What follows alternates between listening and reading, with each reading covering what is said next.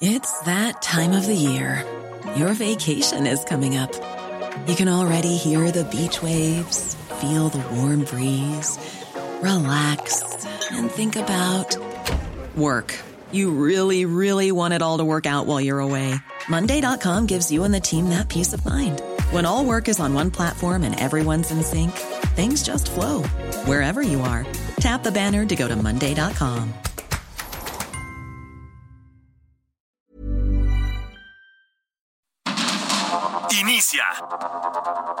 Heraldo Noticias de la tarde con Jesús Martín Mendoza. En Heraldo Radio.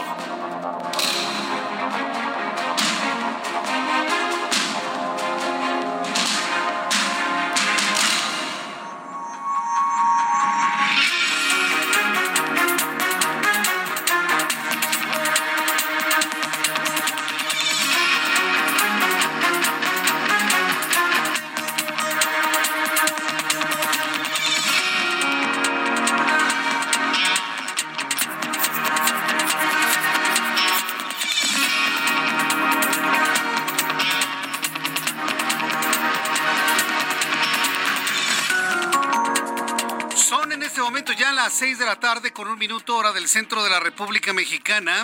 Muy buenas tardes, me da un enorme gusto saludar a través de los micrófonos del Heraldo Radio en toda la República Mexicana, en las principales ciudades de los Estados Unidos, al mundo entero a través de nuestra poderosa plataforma de Internet, en nuestra página web, en nuestra aplicación. Nos puede escuchar en cualquier momento, en cualquier parte del mundo. En esta tarde, como siempre, les saluda Jesús Martín Mendoza. Me da un enorme gusto. Estamos honrados de que nos permite entrar a su casa, a su lugar de trabajo, en el transporte, en el traslado.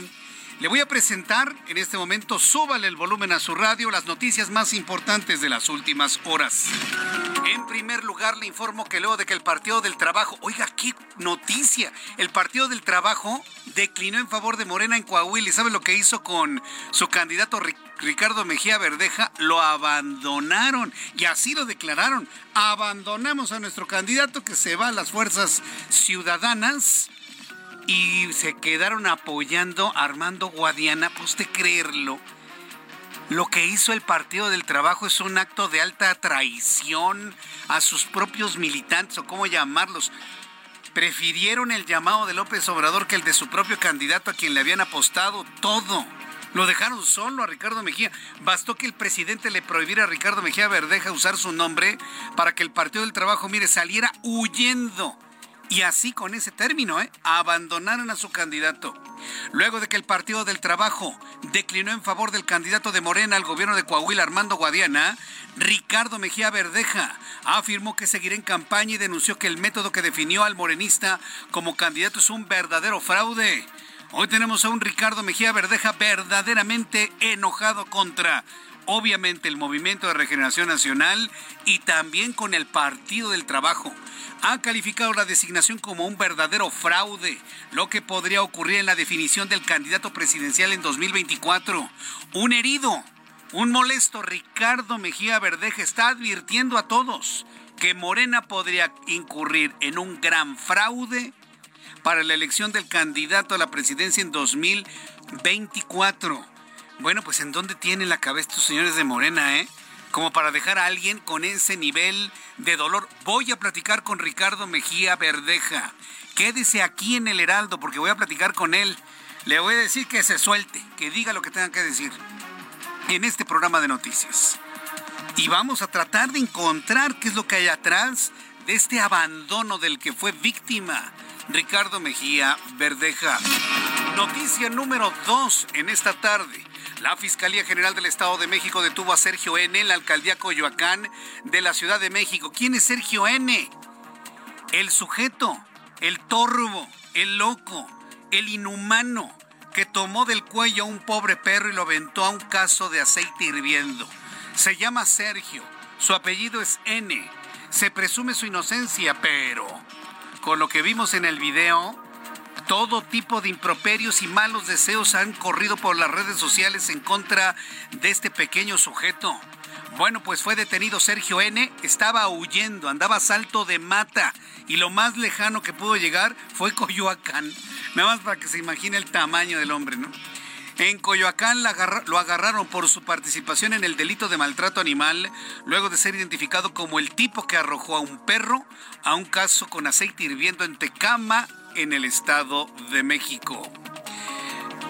Noticia número 3 del día de hoy. Los integrantes del Gabinete de Seguridad se reunieron este martes en el Senado con la Comisión Bicameral para la evaluación del seguimiento de la Fuerza Armada, donde insistieron en la necesidad de reformar al Poder Judicial al considerar que se ha vuelto, dicen ellos, un lastre, a decir del secretario de Gobernación, Adán Augusto López. Claro, es un lastre para las intenciones dictatoriales del presidente y dicho sea de paso el secretario de Gobernación.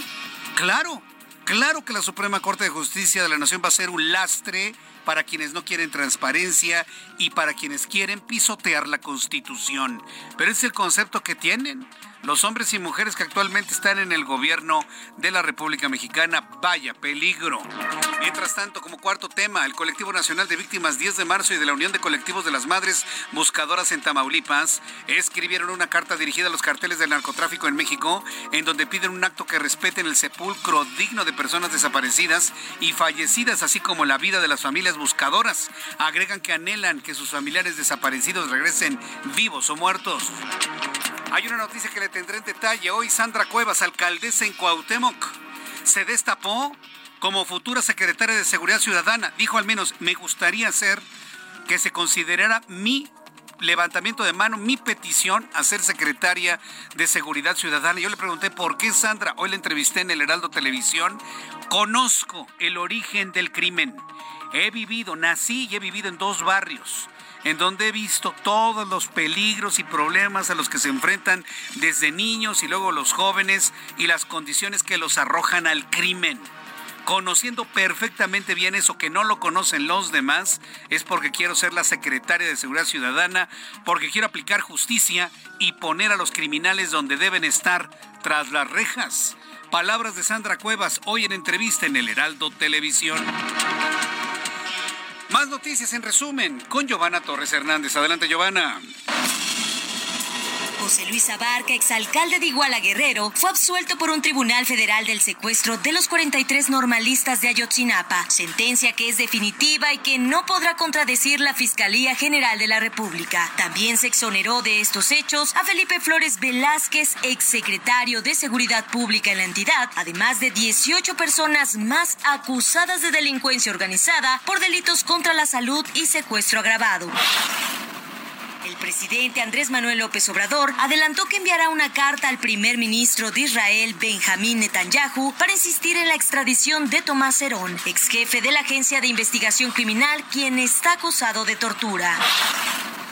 Chiapas, un grupo de pobladores del municipio de frontera Comalapa corrieron a pedradas y con bombas Molotov a elementos del ejército mexicano y la Guardia Nacional, luego de una semana de enfrentamientos entre civiles armados. Los uniformados se encontraron con un vehículo pesado atravesado, por lo que tuvieron que responder con gases lacrimógenos sin que se registrara detenciones de civiles. Sin embargo, sí hubo varios uniformados heridos. En Hidalgo, el ayuntamiento de Villas de Tezontepec anunció que buscan a un gorila desaparecido que fue visto recientemente por los vecinos de la zona. De acuerdo con la alcaldía, el primate cuyo origen es desconocido fue visto por última vez en el municipio de Texmelucan, Estado de México, por lo cual piden a la ciudadanía denunciar cualquier situación ante los números de protección civil municipal. En una nueva modalidad de fraude registrada en Nayarit, personas adultas mayores son víctimas de supuestos trabajadores de instituciones bancarias, les piden sus tarjetas para destruirlas en su presencia, sin embargo se quedan con el chip. Posteriormente les hacen firmar un documento de aparente acuerdo y así les vacían sus cuentas. La Fiscalía del Estado ya cuenta con denuncias y pide a la comunidad evitar dar información personal y de sus cuentas a extraños que visiten sus domicilios. El sujeto que en días pasados aplicó cemento alrededor del árbol ahuehuete sembrado recientemente en Paseo de la Reforma se quedará en prisión. La Fiscalía Capitalina lo vinculó a proceso por el delito de daño a la propiedad doloso y delitos ambientales en grado de tentativa. Un profesor de la Facultad de Ingeniería de la UNAM en Ciudad Universitaria fue hallado muerto y en aparente estado de descomposición. Esto luego de que su hermano lo encontrara en su domicilio con aparentes huellas de violencia. De acuerdo con las primeras versiones, el docente fue asesinado durante un intento de robo al interior de su domicilio, ubicado en la alcaldía Iztapalapa en la Ciudad de México. El expresidente de Estados Unidos, Donald Trump, anunció este martes que si gana las elecciones del 2024, en su primer día en la Casa Blanca firmará un decreto para poner fin a la ciudadanía automática para los hijos de inmigrantes que no tengan un estatus migratorio legal en Estados Unidos. Muchas gracias, Giovanna Torres, por el resumen de noticias del día de hoy. Bueno, son las seis de la tarde con diez minutos hora del centro de la República Mexicana. Mire, tanto en el Heraldo Televisión como en otras cadenas televisoras de México de los Estados Unidos se conoce ya medio rostro. en algunos eh, portales se ha publicado el rostro completo del individuo que tomó del cuello un pobre perrito y lo aventó al caso de aceite hirviendo. Lo sacaron del búnker se lo iban a llevar a Tecámac. Luego a medio camino dijeron, no, es que falta todavía la identificación y las fotos. Se regresaron al búnker de la Ciudad de México, le tomaron las fotos, lo revisó el médico legista y después sí se lo llevaron. Sí, de, de estos individuos que eh, bastante joven, sí, realmente no podemos comprender qué es lo que pudo mover a un individuo como este a matar a un perro de esa manera, pero lo que se ha estado comentando en redes sociales Habría que preguntarle a alguien que conozca de perfiles psicológicos, pero muchos estamos de acuerdo en que alguien que mata a un perro, pero sobre todo de esa manera, aventándole un caso de aceite hirviendo, es o porque es un asesino ya hecho, o sea, no, le impacta la muerte de ningún ser vivo, pudo haber sido ya un asesino de personas, o estaría próximo a ser un asesino. De ahí la importancia de tener a este individuo perfectamente resguardado. Es un peligro para la sociedad, sí, porque mató al perro, y es dolorosísimo. Pero lo que ya ha hecho seguramente, o pudiese hacer en el futuro, con ese, con esa alma, le iba a decir, pero quién sabe si estos tipos realmente lo tengan. De ahí viene el término desalmado, porque no tienen alma. No tiene alma, no tiene conciencia. El rostro ya aparece en todos lados, pelo así parado. Ese es el individuo que mató a un perrito y de qué forma tan dramática. Y es de lo que se comenta en todas partes, ¿eh? porque podemos entender la violencia entre humanos y no la justificamos. Pero una violencia a un perrito que, fíjese, nada más se acercó a la carnicería moviendo la colita, pensando que podía obtener algún pedacito de carne, algún pedacito de chicharrón, algo para comer en esa tarde, un perrito callejero. No, verdaderamente triste, muy, muy, muy mal. Bueno, pues son las noticias, la buena noticia es que ya lo agarraron al tipo, ¿eh? Y vamos a llevar el seguimiento completamente el día de hoy aquí en el Heraldo Radio. También le voy a informar más tarde que han desalojado a los pasajeros de la línea 3 del metro, otra vez el metro y otra vez la línea 3 los andenes completamente llenos de humo, el grito de que había fuego, otra vez el metro, otra vez la línea 3. Al ratito le voy a tener toda la información de lo que ocurrió en este lugar. Hoy 30 de mayo de 2023 saludamos a quienes cumplen años y festejan su santo en este día. Aunque hay personas que no tienen absolutamente nada que festejar y le voy a decir por qué. Porque el Partido del Trabajo en la política hoy hizo un movimiento que mire, yo no tengo recuerdo de algo semejante. Que a días de una elección, un partido, un partido abandone a su candidato. Habíamos conocido de candidatos que declinan en favor, junto con su partido, en favor de otros. Eso sí, habíamos conocido de candidatos que a la mera hora deciden no participar y dejan chiflando en la loma al partido político. Pero nunca, al menos en la historia reciente, en los últimos 23 años, desde el año 2000 a la fecha, yo no recuerdo un partido que abandone a su candidato, órale, sáquese aquí, porque me voy con el Movimiento de Regeneración Nacional. Pues eso pasó el día de hoy. La dirigencia nacional del Partido del Trabajo anunció su declinación a favor del candidato de Morena al gobierno de Coahuila, Armando Guadiana Tijerina. Mire, ni con eso no les alcanza. Pero bueno, eso quisieron hacer. Vaya usted a saber qué amenazas o qué ofertas se dieron abajo de la mesa que usted y yo no necesariamente conocemos en el Partido del Trabajo, como para que hayan abandonado a Ricardo Mejía Verdeja y se hayan sumado al partido Morena con el cual no fueron desde un principio con Armando Guadiana Tijerina con lo que dejaron abandonado y solo a Ricardo Mejía Verdeja, quien él, pues en un acto de supervivencia política, porque cómo entenderlo, anunció en sus redes sociales que él va a seguir por su cuenta. Pero aquí se abren varias preguntas. ¿Cómo se van a contabilizar los votos de una casilla en donde aparece el Partido del Trabajo y Ricardo Mejía cuando estos ya se fracturaron? ¿A quién le van a contabilizar ese voto? ¿A Morena o a Ricardo Mejía que se erige como candidato independiente? Elia Castillo reportera del Heraldo Media Group, quien nos tiene más información. Adelante, Elia, gusto en saludarte. Muy buenas tardes, Jesús Martín. Te saludo con mucho gusto a ti y al auditorio. Así es, bajo el argumento de garantizar la unidad y la coalición de eh, la Alianza Juntos Haremos Historia en 2024, la dirigencia nacional del PT, que encabeza Alberto Anaya, anunció la declinación del petismo a favor del candidato de Morena a la gubernatura de Coahuila, Armando Guadiana. Esto, eh, Jesús Martín, tras días de amagos y ultimátums por parte de la dirigencia de Morena, que encabeza Mario Delgado, al PT y al Partido Verde Ecologista de México. Este martes, los liderazgos del Partido del Trabajo eh, se pronunciaron por atender el llamado a la unidad del presidente Andrés Manuel López Obrador y así dijeron garantizar la coalición con Morena en las elecciones presidenciales del próximo año. Esto, Jesús Martín, de que el Heraldo de México dio cuenta del amago Morena sobre lo incierto de la coalición con el PT y el Verde en 2024 debido justamente a la división en Coahuila porque ambos partidos fueron por separado con los candidatos Ricardo Mejía y Lenin Pérez respectivamente, pues Mario Delgado llamó reiteradamente a los partidos coligados a declinar a favor de Armando Guadiana. Hasta hace unos días ambos partidos se habían negado tajantemente, sin embargo, la semana pasada los verdecologistas anunciaron su declinación y este martes hizo lo propio el PT. En conferencia de prensa conjunta, las dirigencias del PT y de Morena anunciaron justamente esta dimisión. Escuchemos parte de lo que comentó al respecto Benjamín Robles, coordinador de electoral del PT en Coahuila.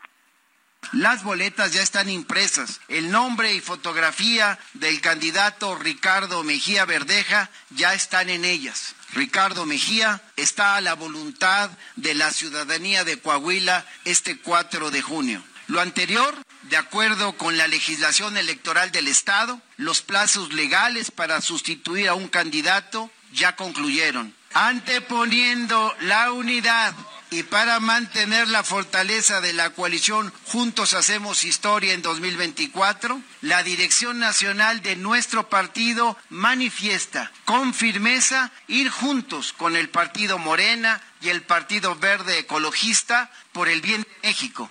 Por ello, hemos decidido dar nuestro apoyo al candidato de Morena en Coahuila.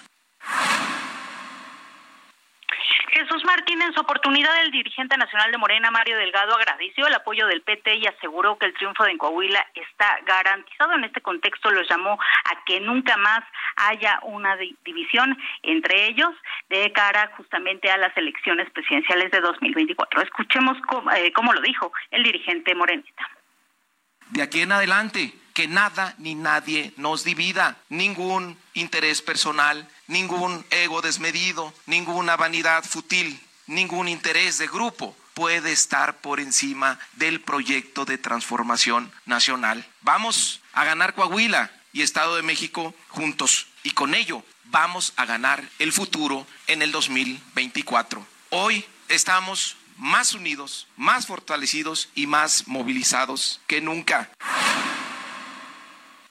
Jesús Martín, te comento que justamente en este tema que señalas los votos que, que en la boleta se tachen a favor de Ricardo Mejía serán para él, porque es el candidato oficial eh, ya registrado. De hecho, durante la conferencia de prensa enfatizaron que esta declinación pues no tiene eh, validez jurídica, toda vez que justamente Mejía Verdeja ya está en las boletas electorales que ya fueron impresas, así que llamaron a sus militantes y a sus seguidores a eh, votar por Morena para gobernador y pero, más bien pero, por los diputados del el PT. Así que bueno, quizás sea una confusión para los coahuilenses este cambio, que tendrán que votar, si quieren votar por el PT, eh, votarán por Morena, pero sí tacharán la boleta con el PT para las diputaciones locales. Ese es el reporte que te tengo. A ver, esa es la parte que nadie está entendiendo. A ver, explícanos, Elia, por favor.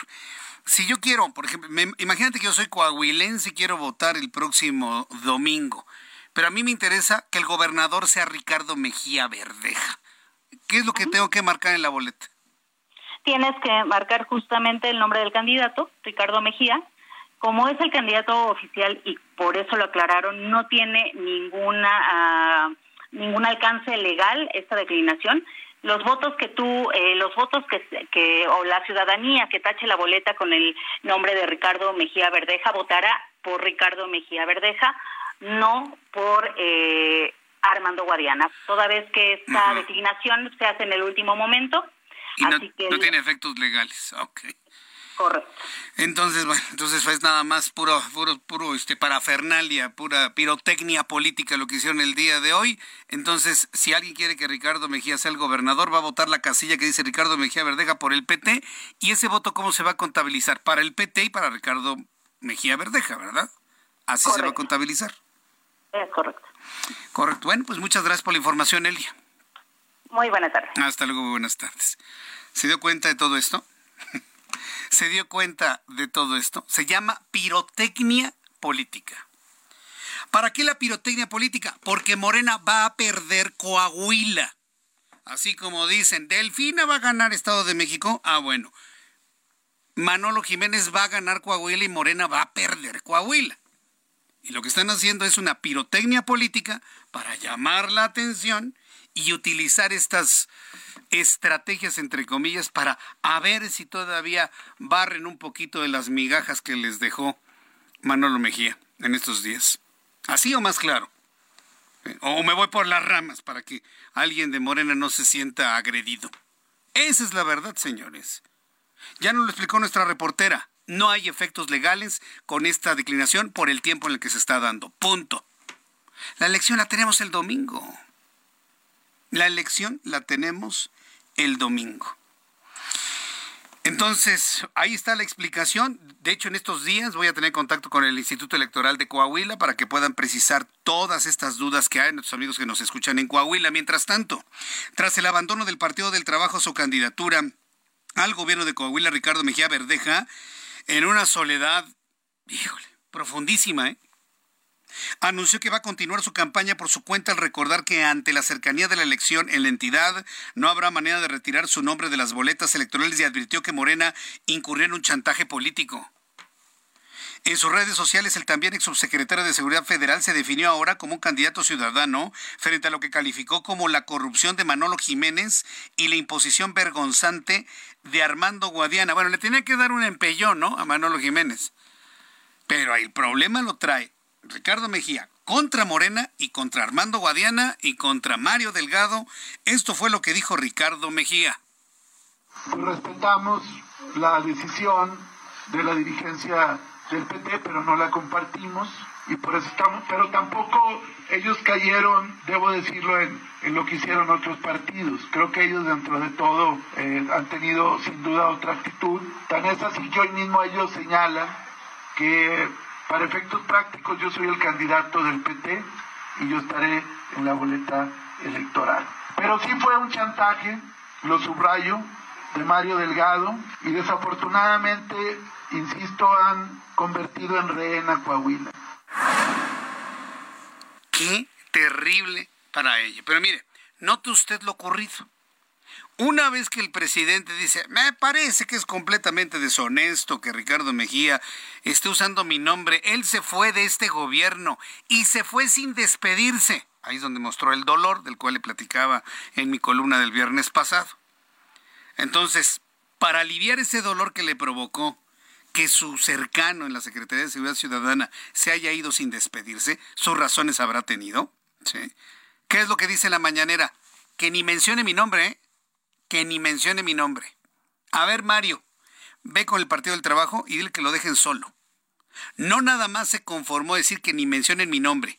Arránquenlo del Partido del Trabajo. Esto que estamos viendo es la forma como se enoja el presidente de México. Le arrancaron hasta el Partido del Trabajo. Más adelante voy a platicar con Ricardo Mejía Verdeja para que nos diga cómo se siente. Va a ser un hombre muy político, ¿eh? En la entrevista. No, que bien, yo lo respetamos, pero mira lo que pasa. Le va a tirar al de la alianza, al que va ganando.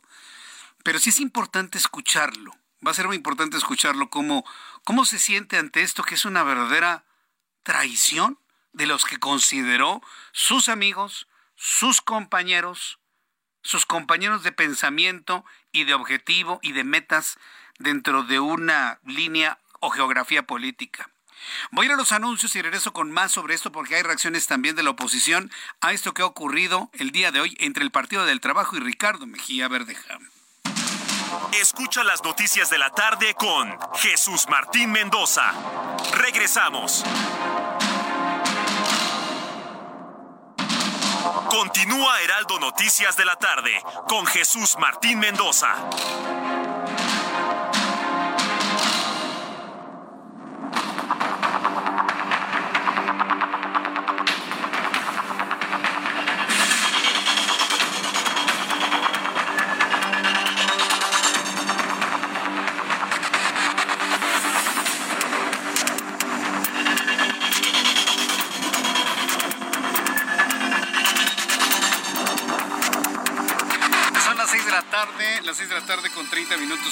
Centro de la República Mexicana. Más adelante le voy a presentar un fragmento de la entrevista que le hice a Sandra Cuevas, alcaldesa en Cuauhtémoc. Se destapó para ser, ella quiere, obviamente, ser la próxima secretaria de Seguridad Ciudadana en la Ciudad de México.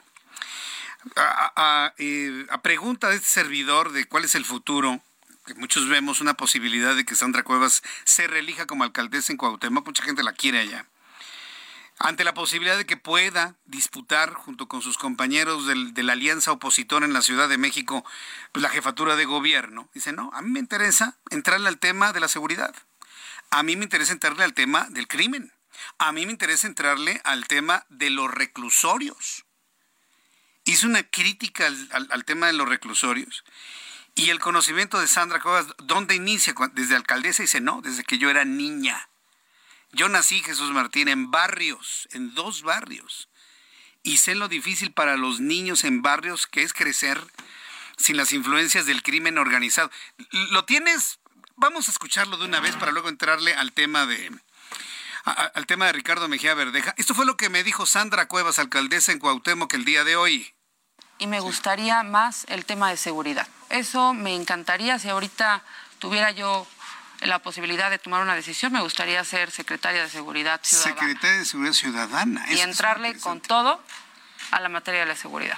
Eso rompería un techo de cristal, ¿sabes? En la Secretaría de Seguridad Ciudadana, yo no recuerdo. Bueno, está Rosa Isela Rodríguez en la federal, pero en la Ciudad de México rompería un techo de cristal muy importante. ¿Por qué te llama la atención el tema de la seguridad?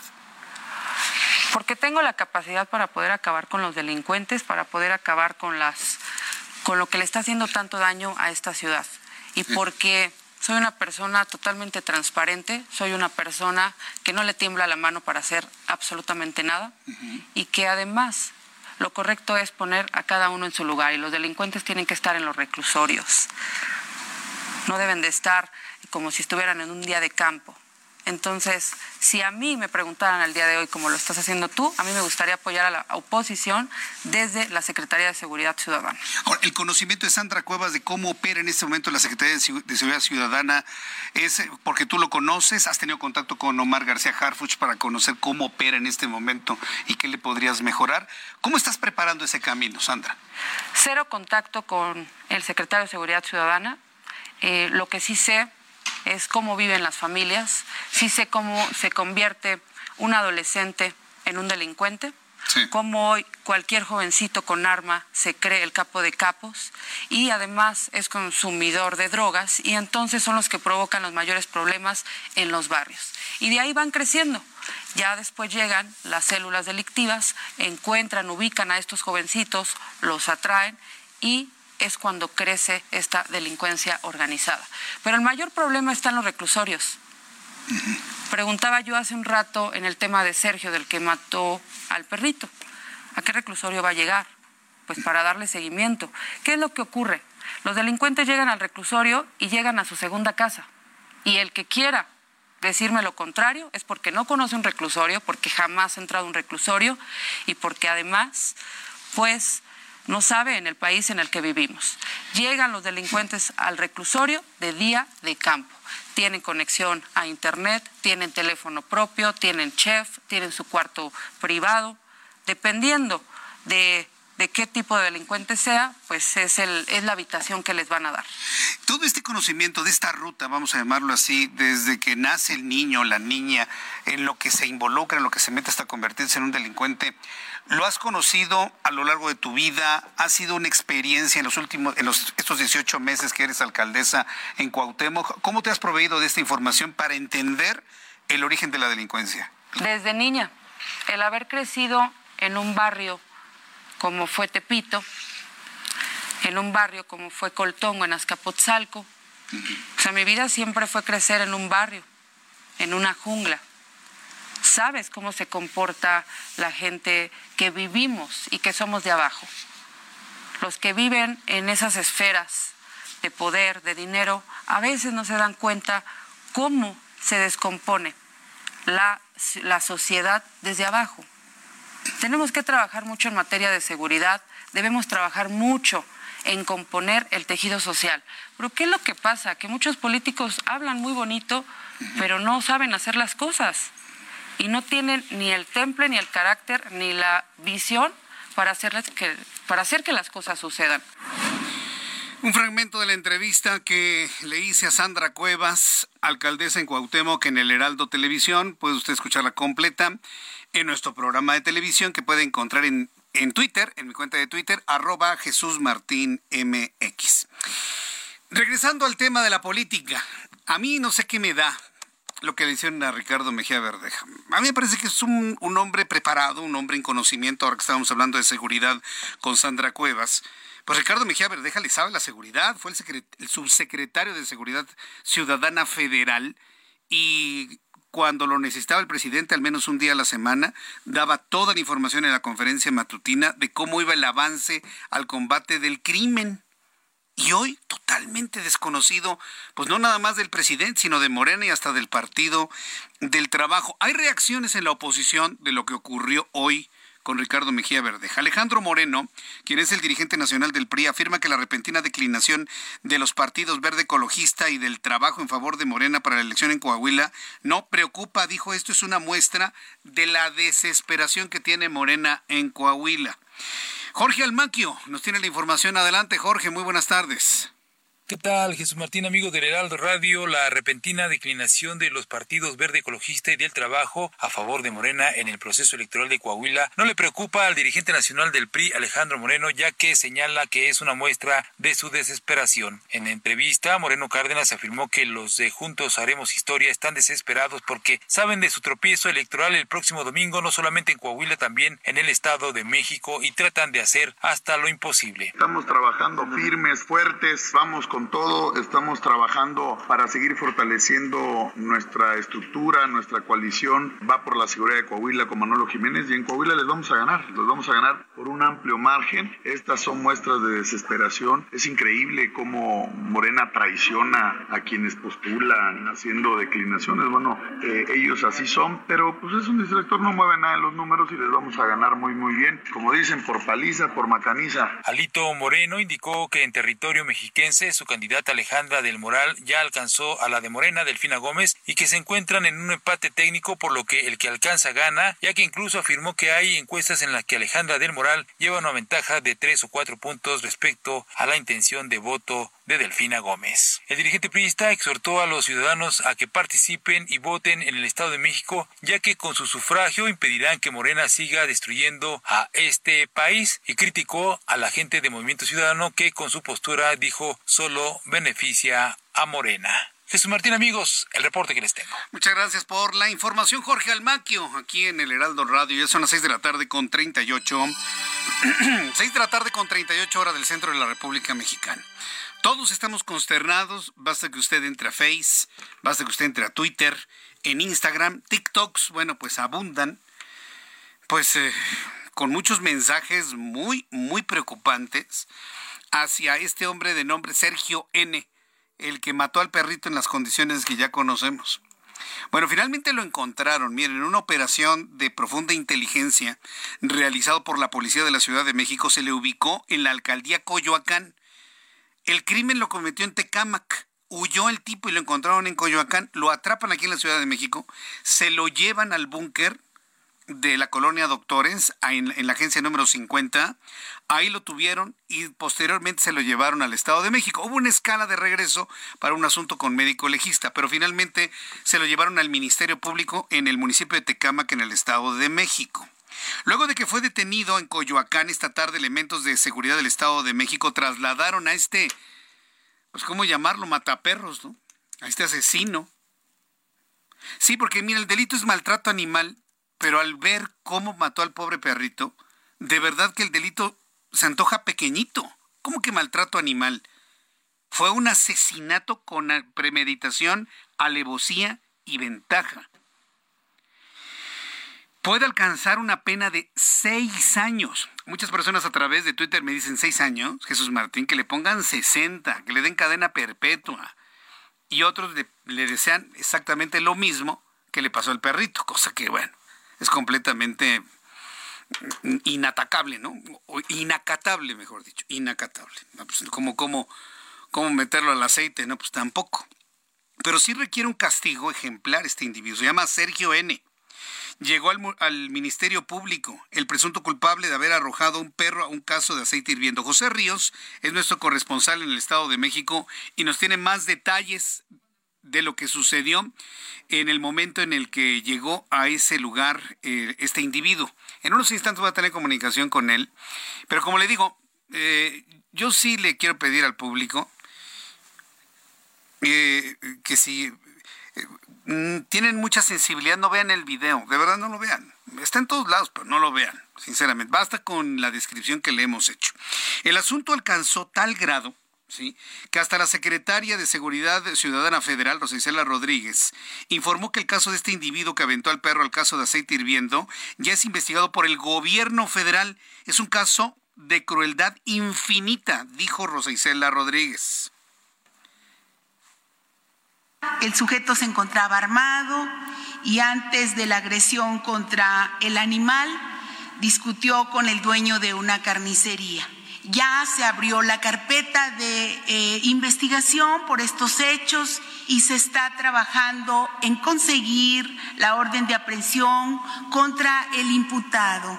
Decirles eh, que el delito es maltrato animal, por lo que podría alcanzar una pena de tres a seis años de prisión.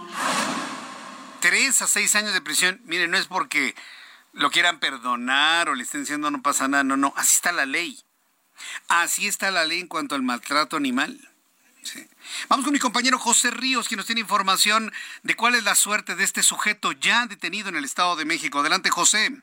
¿Qué tal Jesús Martín? Buenas tardes, te saludo con gusto a ti y a quienes nos escuchan por la señal del Heraldo Radio. Pues sí, como bien comentabas Jesús Martín, en estos momentos, hace poco, cinco minutos, Sergio N. ya entró al, Centro de Justicia de Catepec en la región Palmas para rendir su declaración sobre eh, este lamentable caso, el cual pues bueno tiene estremeciendo a, a, todos los usuarios en redes sociales y que al final de cuentas pues ya resonó en la conferencia mañanera. Y como bien detallaba Jesús Martín, pues este sujeto puede enfrentar una pena de seis años por maltrato animal derivado a este a este esta trágica acción que realizó en el municipio de Tecamac, pero también habrá que contar tomar en cuenta Jesús Martín que este sujeto también amenazó al carnicero que estaba en este negocio, el cual pues podría agravar eh, la pena en torno a este delito que probablemente pudo haber cometido y que pues bueno, como todos lo vimos en las cámaras quedó captado. Hay que apuntar que este sujeto había, sido detenido en, en la alcaldía de Coyoacán y posteriormente ya fue trasladado aquí al municipio de Catepec para rendir su declaración. Vamos a estar al pendientes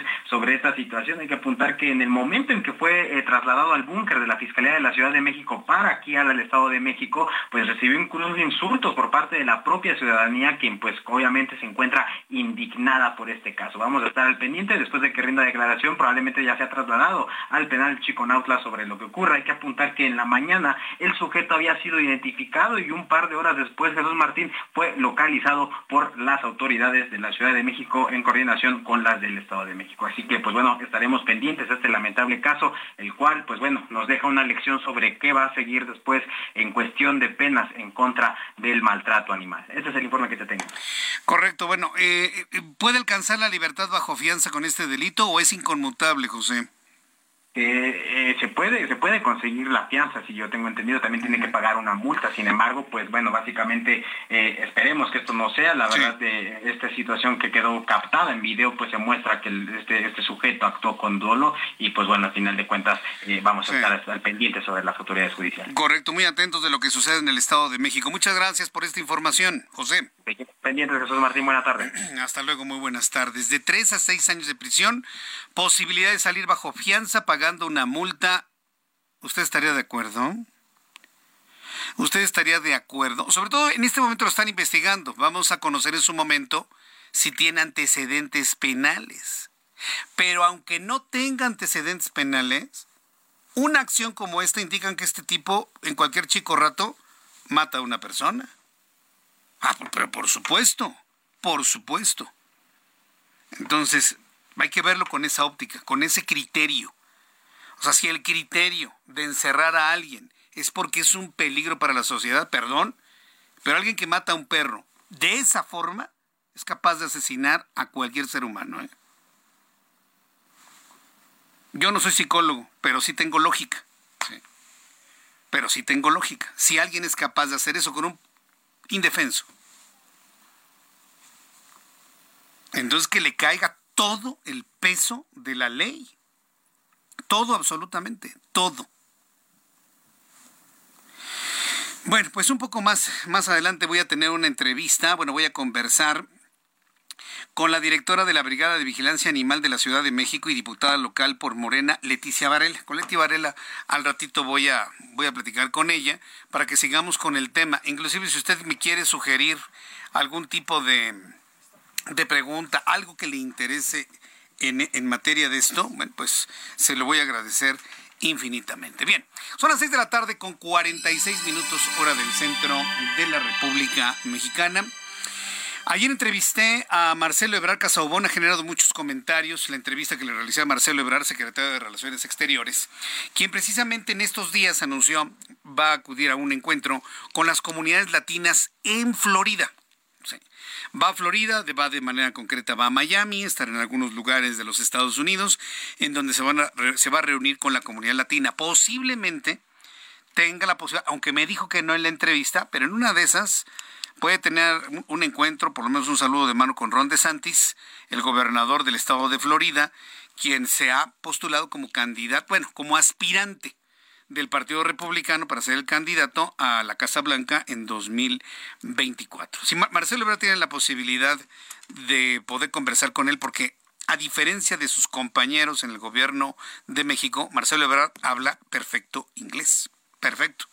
O sea, se puede ir, no le tienen que escribir absolutamente nada y habla perfectamente bien el inglés. Y una persona que habla el inglés, como el secretario de Relaciones Exteriores, pues puede moverse por donde quiera en cualquier parte del mundo.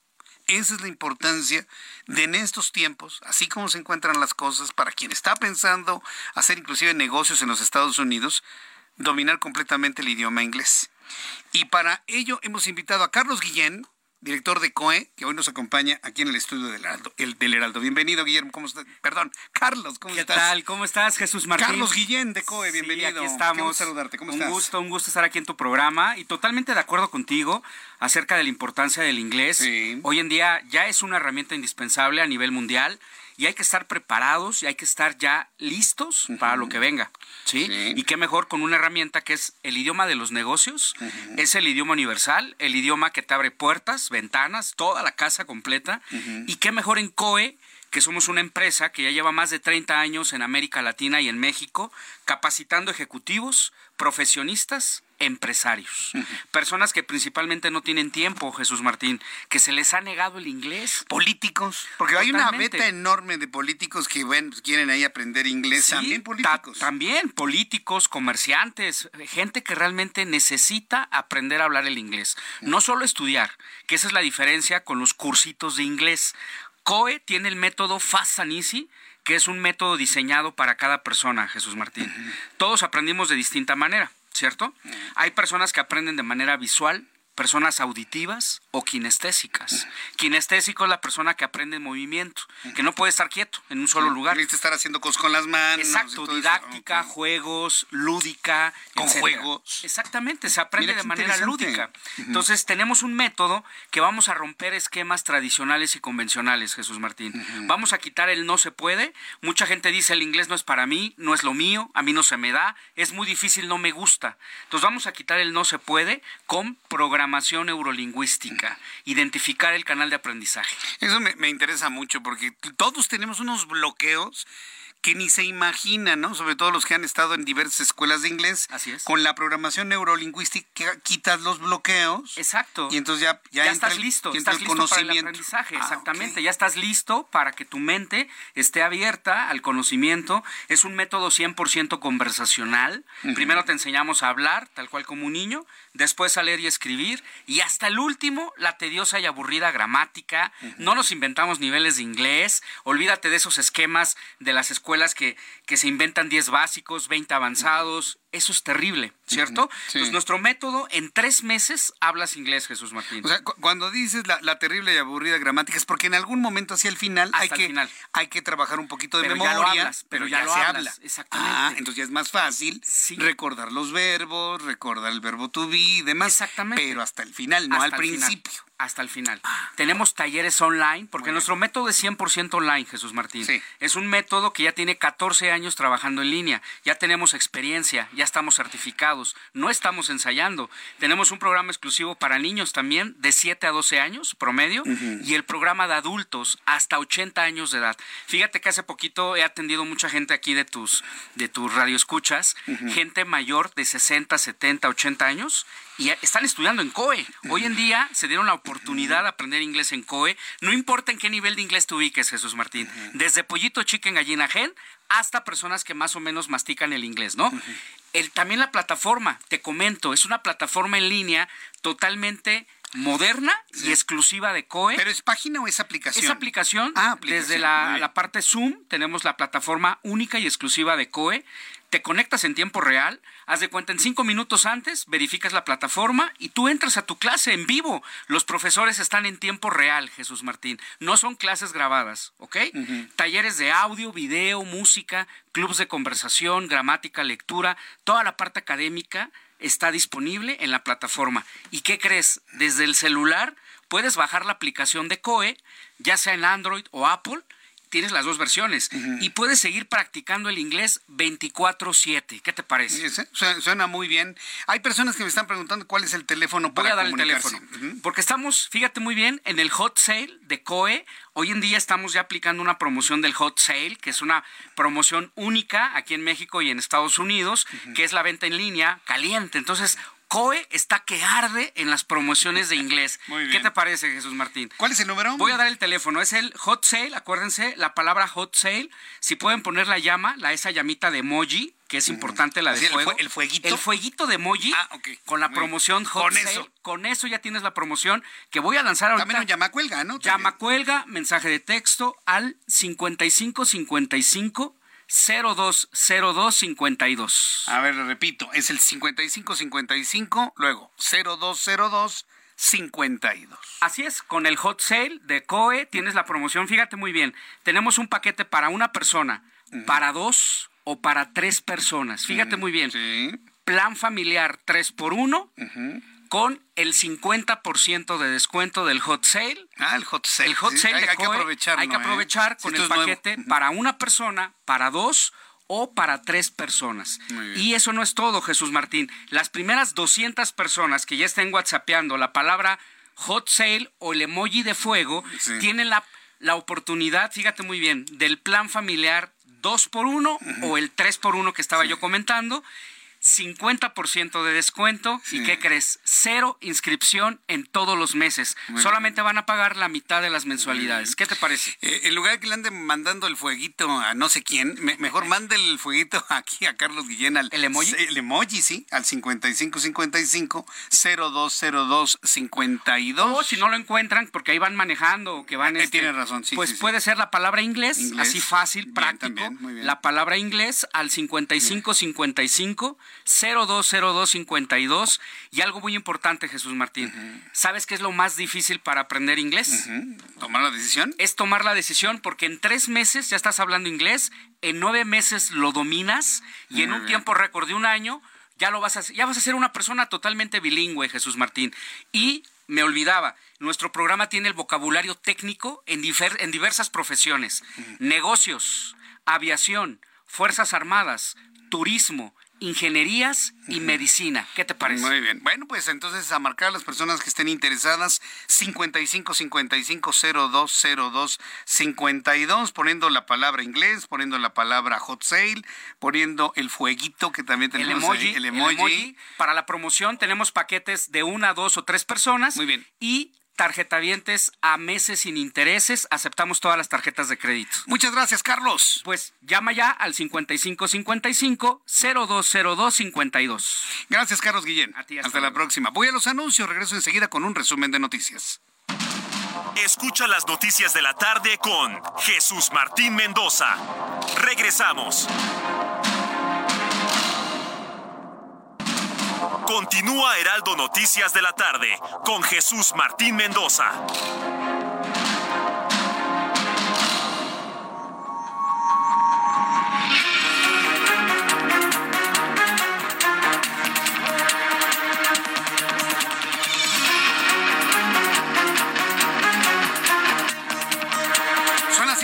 7 en punto, las 19 horas en punto hora del centro de la República Mexicana. Escucha usted el Heraldo Radio. Le saluda Jesús Martín Mendoza con las noticias a esta hora de la tarde. Me siguen llegando una gran cantidad de comentarios a mis redes sociales sobre la indignación que ha causado el que este individuo haya matado de esa manera a un pobre perrito.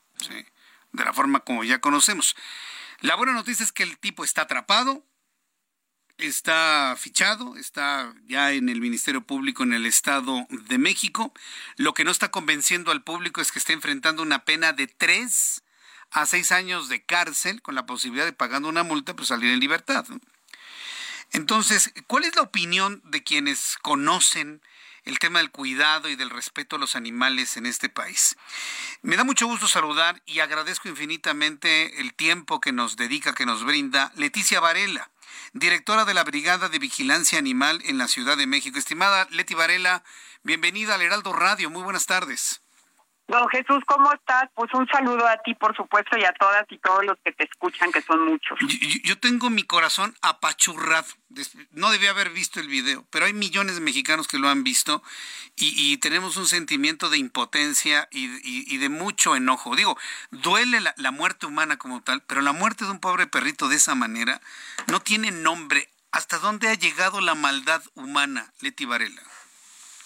Mira, mira, eh, Jesús, yo, yo creo que se venía haciendo, pero ahora las redes sociales son muy importantes porque han visibilizado todos esos horrores. La verdad es que imagínate si no hubiera cámaras, si no hubiera redes sociales, este tipo hubiera salido impune.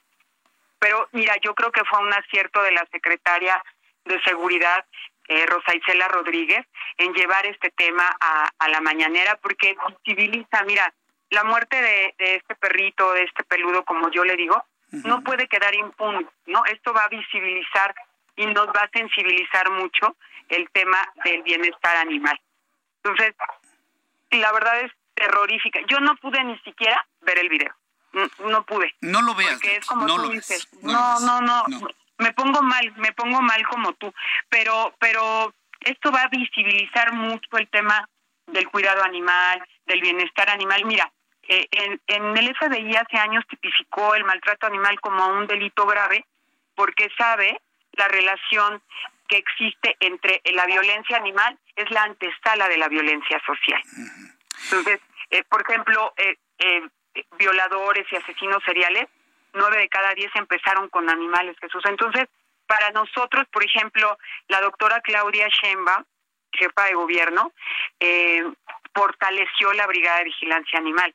Tú seguro, fíjate, eh, constituyeron esta brigada en 2005 y hasta apenas hace un año donde la jefa de gobierno eh, me, me mandó como titular, se ha visibilizado mucho más la brigada. Entonces yo creo que ya estamos siendo ya mucho más conscientes del daño que el, que el humano le ha hecho pues a la especie animal. La verdad somos muy violentos.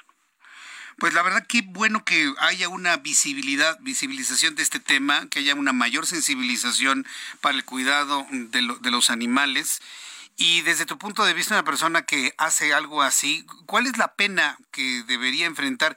Yo entiendo que la actual legislación da de tres a seis años, pero hay personas que nos dicen que es muy poco. ¿eh? De tres a seis años y se puede ampliar hasta nueve.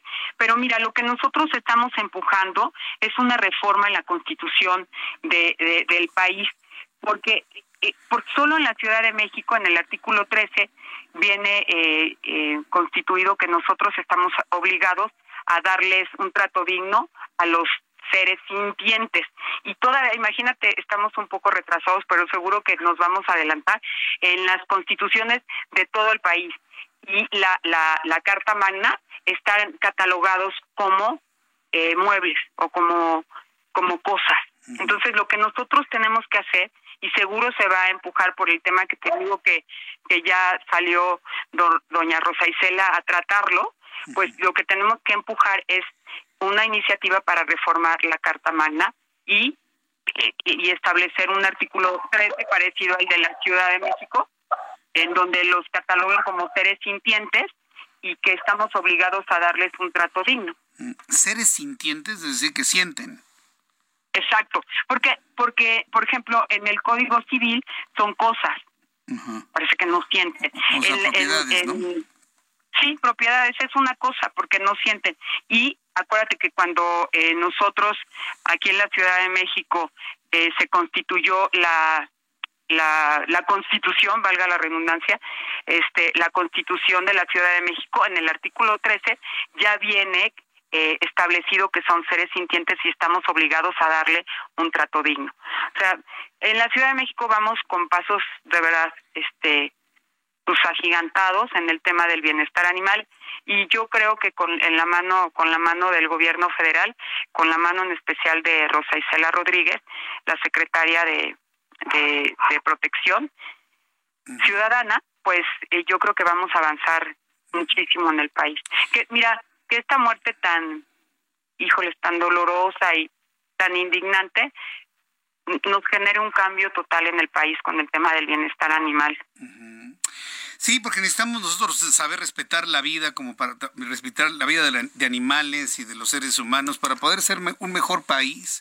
Empezar por ahí, ¿no, Leti? Para corregir muchos pues problemas que tenemos actualmente. ¿sí? Mira, Gandhi decía que, el, que cómo tratas a un animal es el reflejo del país en el que estás.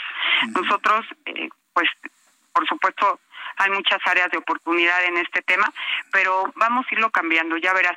Y yo digo que las nuevas generaciones Jesús son los que van a cambiar este tipo radicalmente, van a acabar con las corridas de toros, con las peleas de gallos, con todo eso que antes parecía como juego o como entretenimiento, pues eso ya va a ir acabando, ¿eh? De, verdad, a lo mejor mi, mi generación, porque ya estoy un poco grande, pues no la va a ver, pero yo creo que en pocos años eh, esta generación que viene detrás de nosotros lo va a cambiar, ¿eh?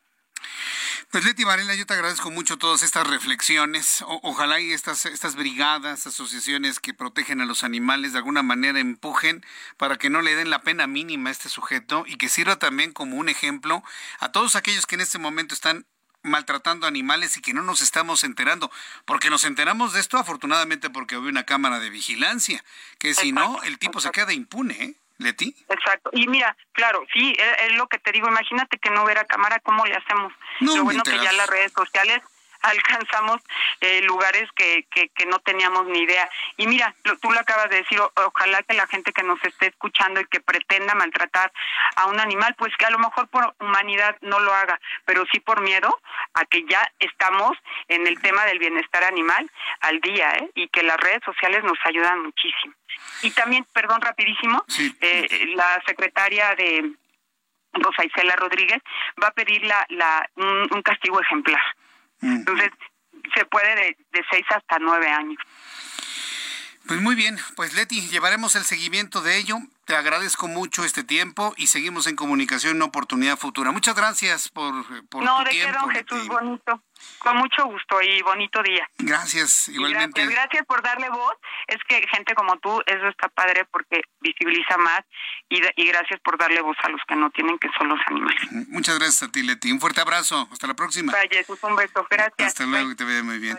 Es Leti Varela una mujer que se ha entregado en cuerpo y alma al cuidado de los animales en la Ciudad de México, en donde ha empujado y ha logrado una modificación legislativa que visibiliza a los animales como pues, lo que son, seres vivos, seres que sienten, eh, y que de alguna manera pues, se ha actualizado y que busca que esta legislación se aplique pues, prácticamente en toda la República Mexicana.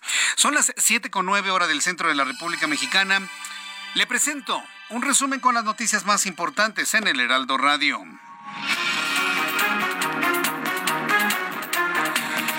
En este resumen de noticias te voy a dar a conocer con más detalle en unos instantes más eh, algo verdaderamente sorprendente. Yo la verdad no, no salgo de mi asombro en Hidalgo y hablando de animales, el ayuntamiento de Villas de Tezontepec anunció que buscan a un gorila desaparecido que fue visto recientemente por los vecinos en la zona. Está libre el gorila, no saben dónde se metió, se les escapó.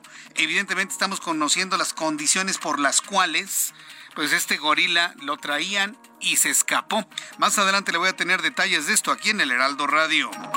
De forma urgente y a cinco días de la jornada electoral, el Instituto Nacional Electoral aprobó cancelar el voto electrónico en Coahuila tras detectar un error en la programación de las 74 urnas electrónicas que se instalarían en la jornada del próximo domingo que permitiría generar varios votos con un mismo código. Alguien hackeó el sistema y podía votar con el mismo código varias veces.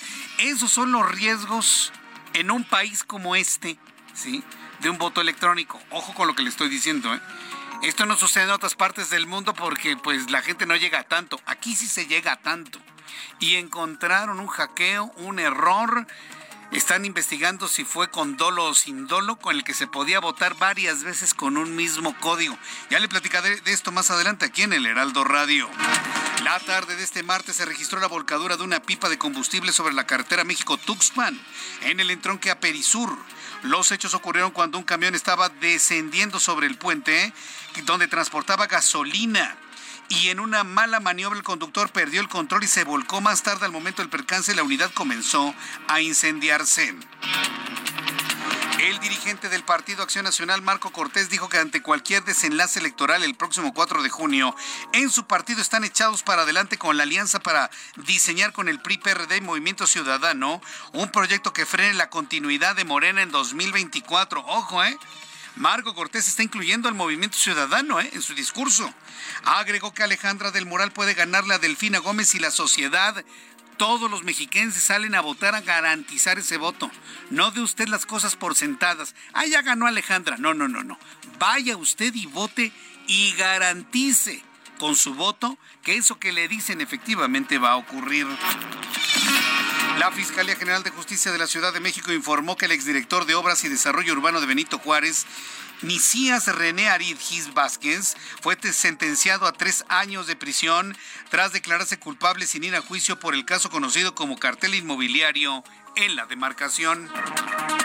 La Procuraduría General de Justicia del Estado de Hidalgo consiguió de un juez penal un auto de formal prisión en contra del narcotraficante Héctor El Güero Palma por el delito de homicidio calificado en agravio del exdirector del penal del Altiplano, Pablo de Tavira, ocurrido en noviembre del año 2000. Un grupo de presuntos asaltantes disparó en varias ocasiones al camión de la banda Los Recoditos cuando circulaban por la carretera Morelia, México, proveniente de Valle de Santiago, donde la agrupación ofreció un concierto, aunque ninguno de sus integrantes ni su personal resultó lesionado. pero ¿a quién le gusta cruzar por una lluvia? Lluvia de balas, ¿eh? ¿A quién le gusta? A nadie. Ya platicaremos de que no podemos andar en carreteras y autopistas de manera solitaria. El ejército de Corea del Sur informó que Corea del Norte lanzó este martes un satélite a bordo de un cohete espacial, lo que activó las alertas en Seúl y en la prefectura japonesa de Okinawa ante la posibilidad de impactarse en esa zona, aunque finalmente cayó por la tarde en el mar amarillo. El centro Carter dio a conocer que la ex primera dama de los Estados Unidos, Rosalind Carter, fue diagnosticada con demencia. Tiene 95 años, la esposa del entonces presidente de los Estados Unidos, Jimmy Carter. La esposa de Jimmy Carter tiene hoy 95 años y padece demencia, aunque aclaró que continúa viviendo feliz junto a su esposo, el expresidente Jimmy Carter, en su casa con, en la ciudad de Plains, esto en Georgia, en los Estados Unidos. Son las noticias en resumen. Invito para que siga con nosotros. Le saluda Jesús Martín Mendoza.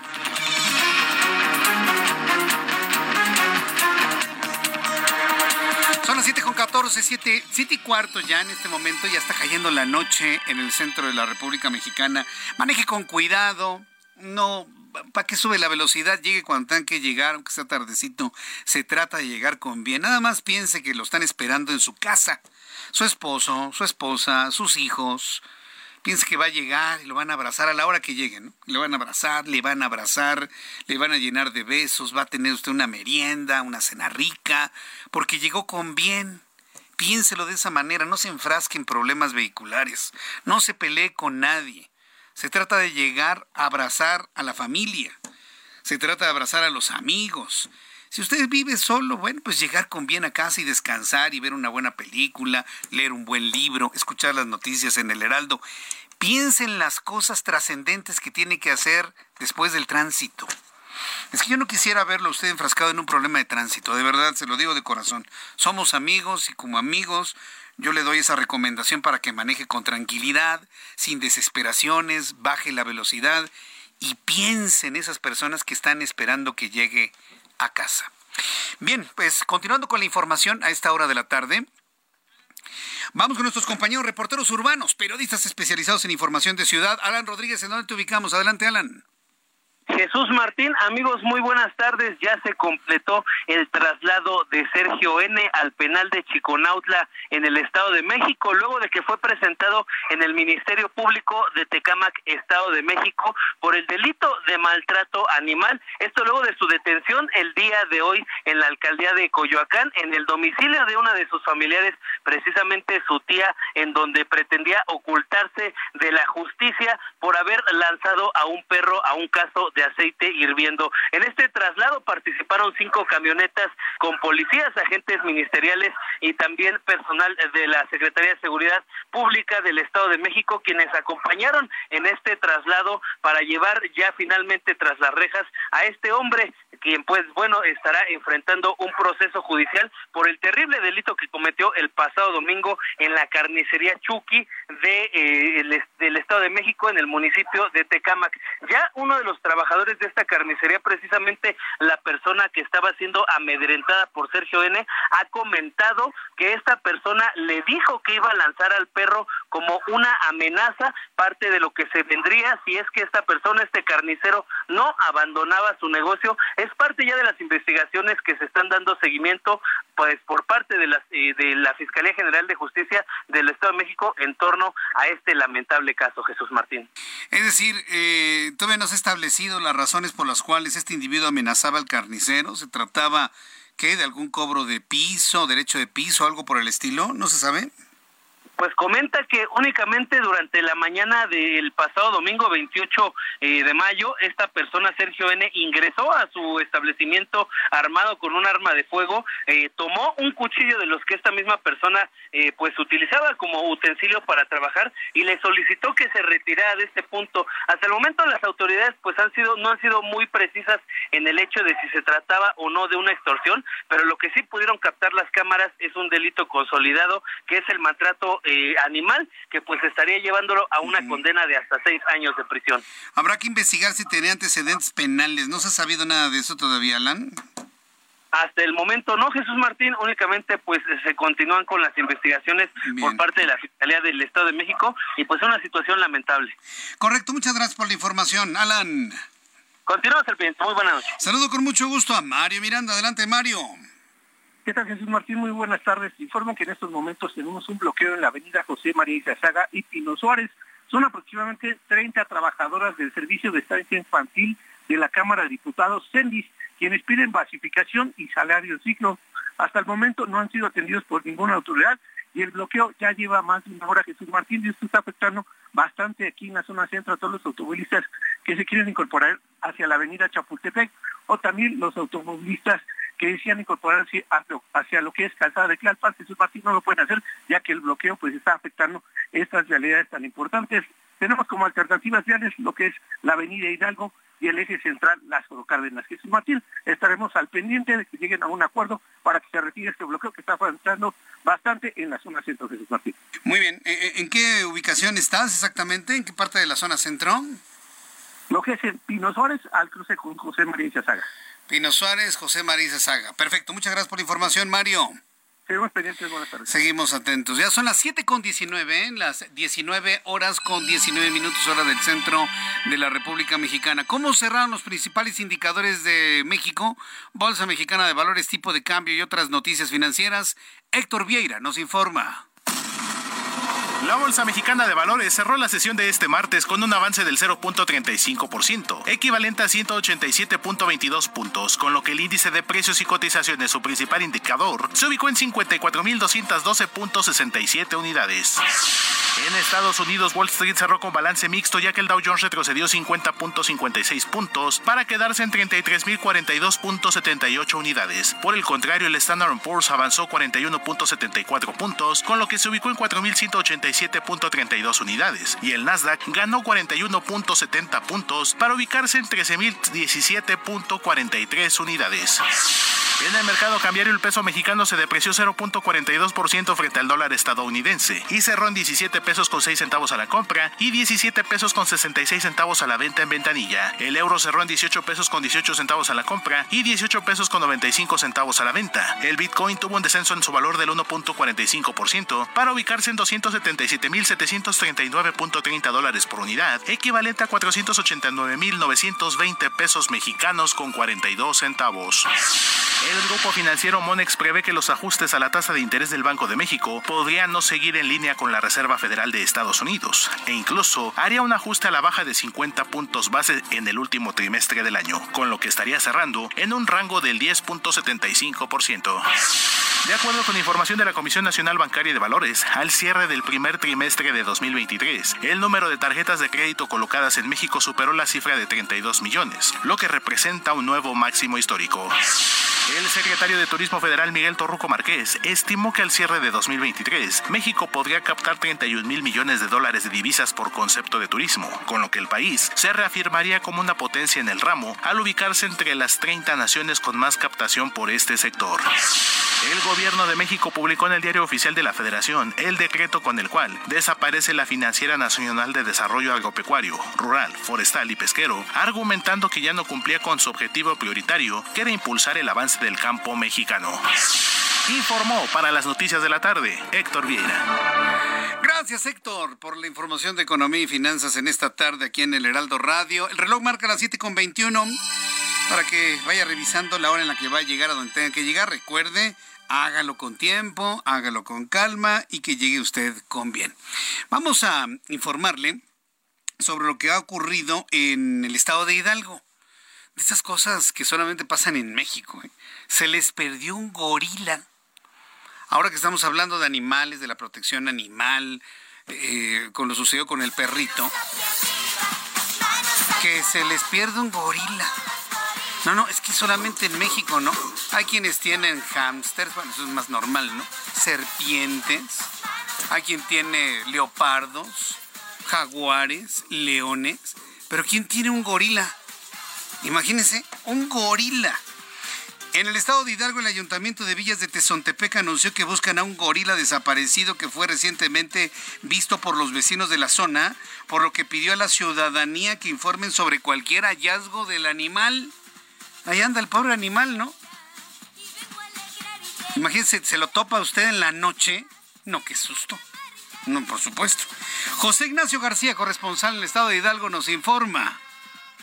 Un saludo a todo el auditorio, pues comentarles que el Ayuntamiento de Villas de Tezontepec anunció que buscan a un gorila desaparecido que fue visto recientemente por los vecinos de la zona, por lo cual pidió a la ciudadanía que informen sobre cualquier hallazgo. De acuerdo con la alcaldía, el animal, cuyo origen es desconocido, pues se especula habría escapado de un circo en el Estado de México, fue visto por última vez en el municipio mexiquense de Texmelucan, por lo cual pidió a la ciudadanía denunciar cualquier situación entre los números de protección civil municipal. De la misma manera, el primate fue visto en los límites del municipio Villas de Tezontepec hace dos semanas, por lo cual colaboran con elementos de la Procuraduría Final de Protección al Ambiente para localizar al animal y llevarlo a un santuario. Hasta el momento los brigadistas de protección civil no han hallado al animal, pero solicitaron que se mantengan alejados debido a que puede ser peligroso y desconocen la forma en la que actúe contra los seres humanos. La Policía Municipal de Villas de Tazontepec también mantiene la vigilancia después de las denuncias ciudadanas que aseguraron haber visto al animal deambular por la zona ayer por la noche. En Villas de Tazontepec no hay zoológicos ni reservas naturales, por lo cual las autoridades estatales desconocen las causas de la desaparición del primate, que puede llegar a pesar más de 160 kilogramos. Es la información que tenemos desde el estado de Hidalgo.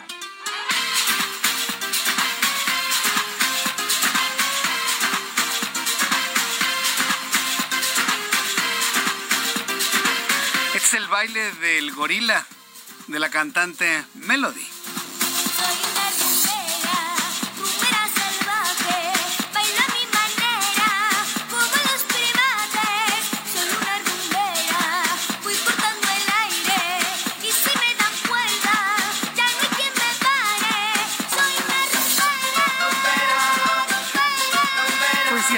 Sabemos si llorar o reír, ¿no? Con este tipo de noticias. Y luego sale la autoridad diciendo, se escapó de un circo.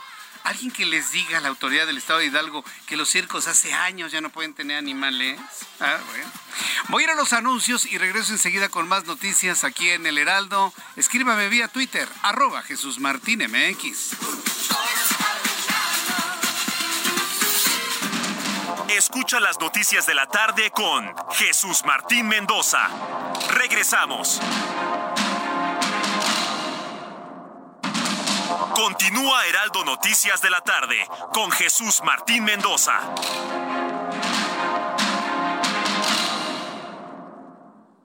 Ven a Puebla y visita el Museo Internacional del Barroco Inmersivo para descubrir la exposición temporal Salón Poblano Conoce las piezas dedicadas a altos clérigos, escenas bíblicas, retratos y paisajes que muestran la gran riqueza artística de Puebla.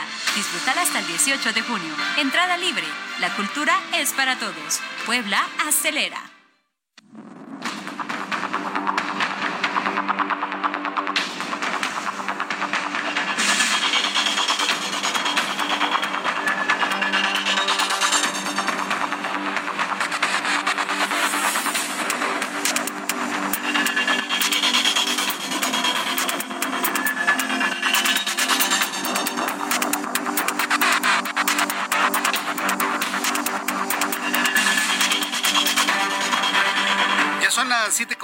7.31, las 7.31 horas del centro de la República Mexicana. Bueno, pues una buena noticia que seguramente usted ya está escuchando. Está usted escuchando ya nuestros espacios comerciales de este programa de noticias. Ya vienen las ofertas de Julio Regalado de nuestros buenos amigos de Soriana.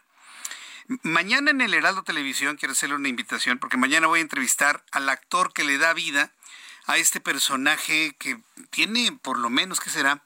Más de 40 años en la televisión mexicana, Julio Regalado. Toda una historia, ¿no? Desde que estaba antes con tus amigos de la comercial y ahora Julio Regalado es parte de todo este marketing y toda esta campaña de ofertas de nuestros buenos amigos de Soriana. Mañana voy a platicar con Julio Regalado en el Heraldo Televisión para que no se lo pierda. Hablaremos de historia, hablaremos de recuerdos y por supuesto del gran éxito que ha tenido esta campaña, pues como le digo, hace más de cuatro décadas. ¿no? Entonces no se lo vaya a perder mañana en el Heraldo Televisión, después de las 2 de la tarde, canal 8.1 de televisión abierta, 161 de Sky HD. Fíjense que va a, va a resultar muy interesante, ¿no? Porque es parte de la historia de México. Es parte de la historia de México, parte de la historia del consumo de las familias mexicanas. Es decir, nosotros tenemos un salario cada 15 días o cada mes, lo tenemos en la bolsa y tomamos la decisión de comprar los víveres elementales para la familia y ese día a día tiene un momento especial a la mitad del año. Vamos a hablar de eso el día de mañana, no se lo vaya a perder en el Heraldo Noticias a través de la televisión, canal 8.1, televisión abierta, 161 de Sky HD. Bien, cuando son las 7.32, tiempo del centro de la República Mexicana, le informo de Delia Isela Quiroa Flores Valdés, activista defensora de derechos humanos y portavoz del Colectivo Nacional de Víctimas 10 de marzo y Unión de Colectivos de Madres Buscadoras en Tamaulipas, se dirigió mediante una carta a los carteles del narcotráfico en México para proponerles un acuerdo de paz y erradicación de la desaparición forzada de personas. La misiva que fue dirigida al cartel Jalisco Nueva Generación, al de Sinaloa, al del Golfo, al del Noreste, a los Zetas, a la Vieja Escuela, a los Salazar, al cartel de Tijuana, de Ciudad Juárez, los Beltrán Leiva, la familia Michoacán, a los Caballeros Templarios, pide que sus familiares desaparecidos regresen vivos o muertos, así como que esta práctica sea eliminada en el territorio nacional y por lo que se necesita ayuda y colaboración. Es la voz de Delia Quiroa. Las personas desaparecidas en nuestro país son imposibles de contabilizar. Nuestro colectivo anhela que nuestros familiares desaparecidos regresen vivos o muertos y que esta práctica sea eliminada en el territorio nacional. Y es por lo que necesitamos de su ayuda y colaboración el día de hoy, yo, Delia, hermana de Roberto, desaparecido el 10 de marzo de 2014 en Reynosa, Tamaulipas, he decidido hablarles directamente mediante este documento y que de ser posible lleguemos a un acuerdo de paz y erradicación de la desaparición y desaparición forzada de personas. ¿Qué dijo el presidente de la República ante esto? Bueno, pues López Obrador se manifestó en apoyo al pacto de paz propuesto por la madre buscadora del Colectivo Nacional de las Víctimas 10 de marzo a los carteles del crimen organizado para que se erradique la desaparición forzada de las personas en nuestro país. Esto dijo López Obrador. Y si hay una iniciativa de ese tipo, este, claro que la apoyamos. ¿Con los grupos del crimen organizado, presidente? Que este, no actúen con violencia, claro que sí si ese es el planteamiento, un, exhorto a que no este, actúen de manera violenta, claro, eh, se burlan de mí cuando planteo que este, sus mamás, sus papás, sus abuelos los este, cuestionan y ya no este, los ven bien cuando toman el camino de la delincuencia.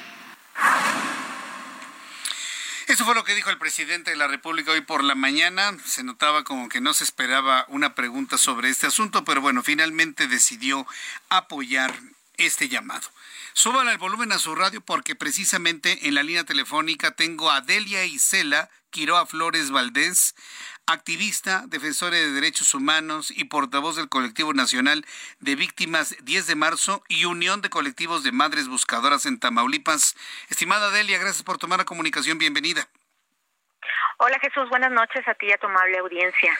Gracias por el espacio. Qué valiente, ¿eh? O sea, qué, qué valiente emitir una carta dirigida a los criminales.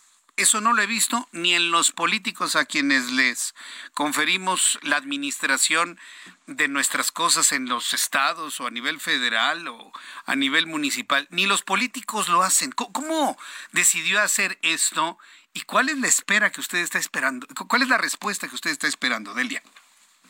Pues mira Jesús, estos son gritos desesperados en una sola voz porque nos regresen a nuestros desaparecidos y para la violencia.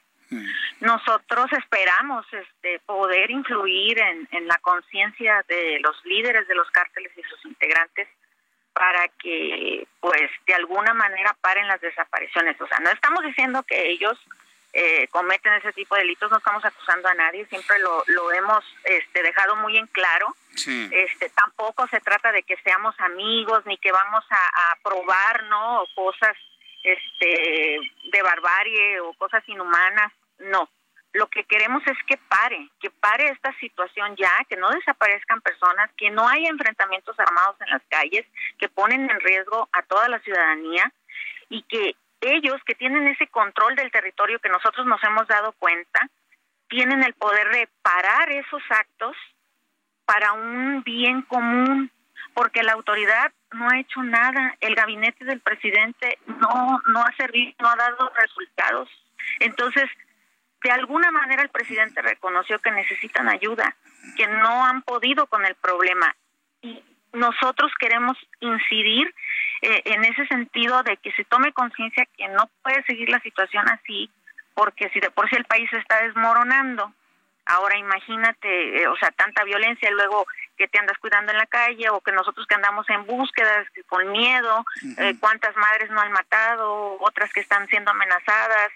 O sea, toda esa situación es lo que queremos visibilizar.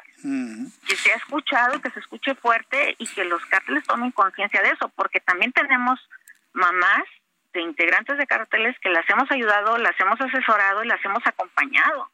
Entonces, en ese sentido, así como nosotros ayudamos, quisiéramos que ellos también colaboraran con, con este pacto y lo firmaran.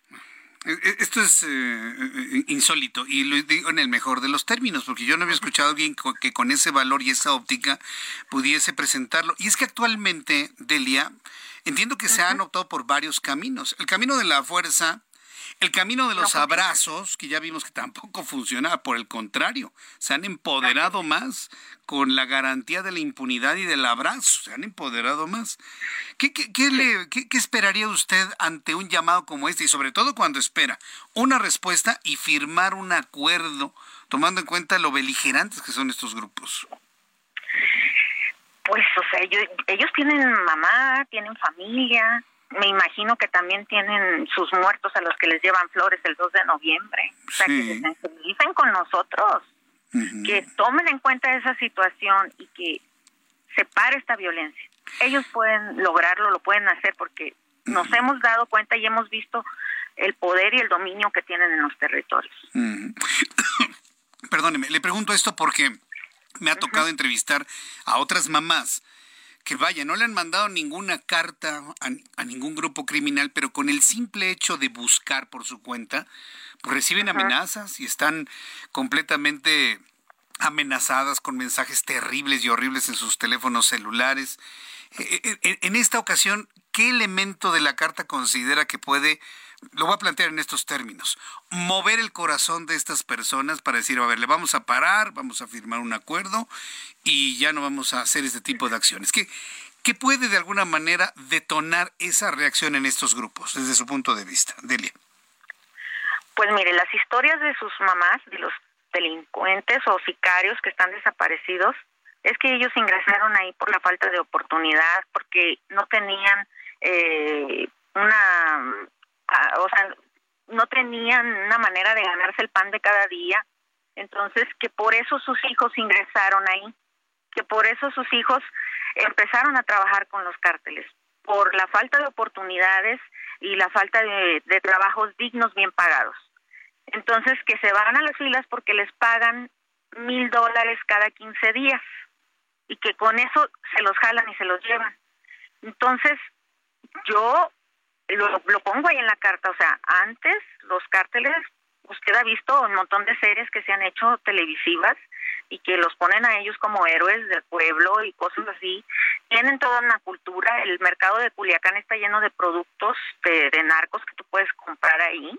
Entonces, hay gente que los ve a ellos como parte de la cultura mexicana. Nos apegando a eso, que, que, que así como la sociedad los respeta y los admira en cierto modo, ciertos grupos sociales, pues que ellos también nos respeten a nosotros y que nada más nos dejen buscar a nuestra familia, nos dejen exigir al gobierno que haga su trabajo y que pare la violencia y las desapariciones. O sea, en ese sentido de que todos estamos compartiendo aquí el mismo espacio, que si yo hago algo malo puedo dañar a otra persona, pues ya dejar de hacerlo, que pare. Y eso es lo único que nosotros pedimos. Yo sé que es como un sueño, que es como una falacia y que hay oposición también de otros colectivos. Me han dicho, oye Delia, pues es que ¿qué quieres que ahora que los maten a besos o que digo, no, o sea, no es eso. Yo quiero concientizar, quiero que realmente hagan una reflexión, un análisis interno y que digan, no, sabes que sí, o sea, yo puedo seguir con mi negocio y no tengo necesidad de andar infundiendo el terror porque no hay necesidad de eso. El narcotráfico siempre ha existido y no creo que vaya a dejar de existir porque hay demanda. Entonces, ¿por qué implementar tanto terror, tanto miedo en la sociedad? ¿Por qué desaparecer a las personas, llegar hasta ese grado de quitarles la oportunidad de tener un sepulcro digno este, para el control del territorio cuando todo eso antes se arreglaba con pactos precisamente entre ellos? Cada quien dominaba su territorio. ¿Por qué no retomar eso y dejar que el país esté tranquilo. Pues mire, yo no le voy a quitar la esperanza de una buena respuesta a ello, como lo han hecho otras personas. Yo no lo voy a hacer. Por el contrario, yo le admiro esta valentía que está movida por el dolor de la desaparición de un familiar. Eso, eso lo puedo entender ya hace casi 10 años. Y eh, yo espero que tenga una respuesta positiva a esta carta. Yo creo que todos en el país, eh, por un camino, por otro, con una u otra solución, estamos buscando que el país se tranquilice, se pacifique, que se que deje de lado la crispación en la que estamos todos metidos. Y si una carta que usted le escribió con el corazón, que entiendo que así lo hizo, con el deseo de una buena respuesta, tiene una buena respuesta, pues yo espero que en una oportunidad futura la esté entrevistando como la mujer que logró una pacificación en el país. Así lo deseo. De verdad se lo digo. Y se lo digo aquí abiertamente a toda la República Mexicana y a los Estados Unidos. Gracias por hacer eso, ¿eh? Algo que otros no se han atrevido a hacer, doña Delia. No, y créame que no soy solo yo. O sea, detrás de mí hay muchas mamás y lo lograríamos todas si se logra pacificar el país, sería un logro de todas. Así, sea, así sea.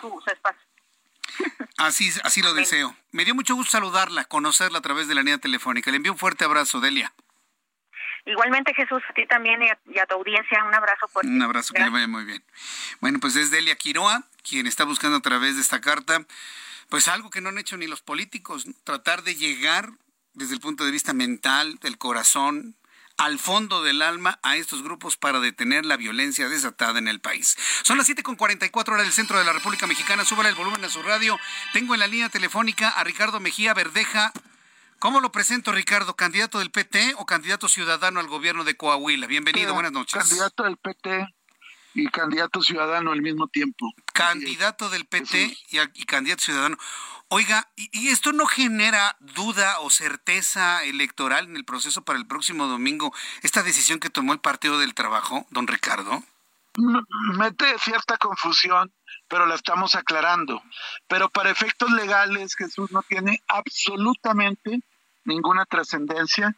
Yo soy candidato del PT a gobernador, tengo mis derechos adquiridos, mi candidatura está firme y vamos a estar en la boleta que los ciudadanos van a cruzar el próximo domingo y te puedo asegurar que a partir de esta eh, situación que se vivió hoy, la gente está más motivada, más prendida, más apoyo. Al contrario, la gente lo está viendo como una burda maniobra desesperada de Mario Delgado por querer imponerle a los coahuilenses a un corrupto que al que le vendió la candidatura que es Armando Guadiana. Eh, eh, eh, la verdad, sí, al, escuchar esto de los especialistas en elecciones y ahora escucharlo de su propia voz, Ricardo Mejía Verdeja, pues entonces lo que vimos con esta conferencia de prensa de ambos partidos, que es pura pirotecnia política, que no tiene ningún efecto legal entonces. Ninguno, absolutamente. La, mi candidatura está firme, soy el candidato del PT. Incluso el PT lo dijo hoy en la, la conferencia, fue con lo que abrieron de que ya los tiempos legales habían pasado, que había una candidatura y que yo iba a estar en la boleta.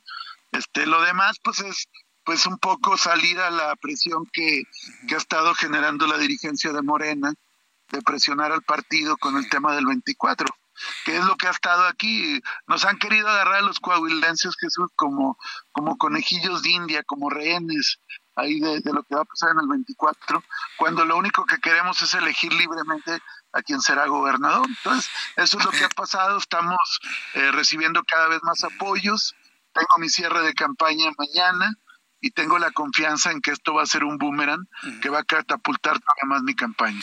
Yo lo escucho con entusiasmo, en esta entrevista lo escucho con entusiasmo, viendo que hay muchas eh, coahuilenses que le están brindando el apoyo pero no debe ser nada cómodo, mejor dicho, debe ser sumamente incómodo estar en medio de, este, de esta disputa política, de que hasta lo, lo abandonen y lo despojen del partido, si no legalmente, por lo menos de palabra.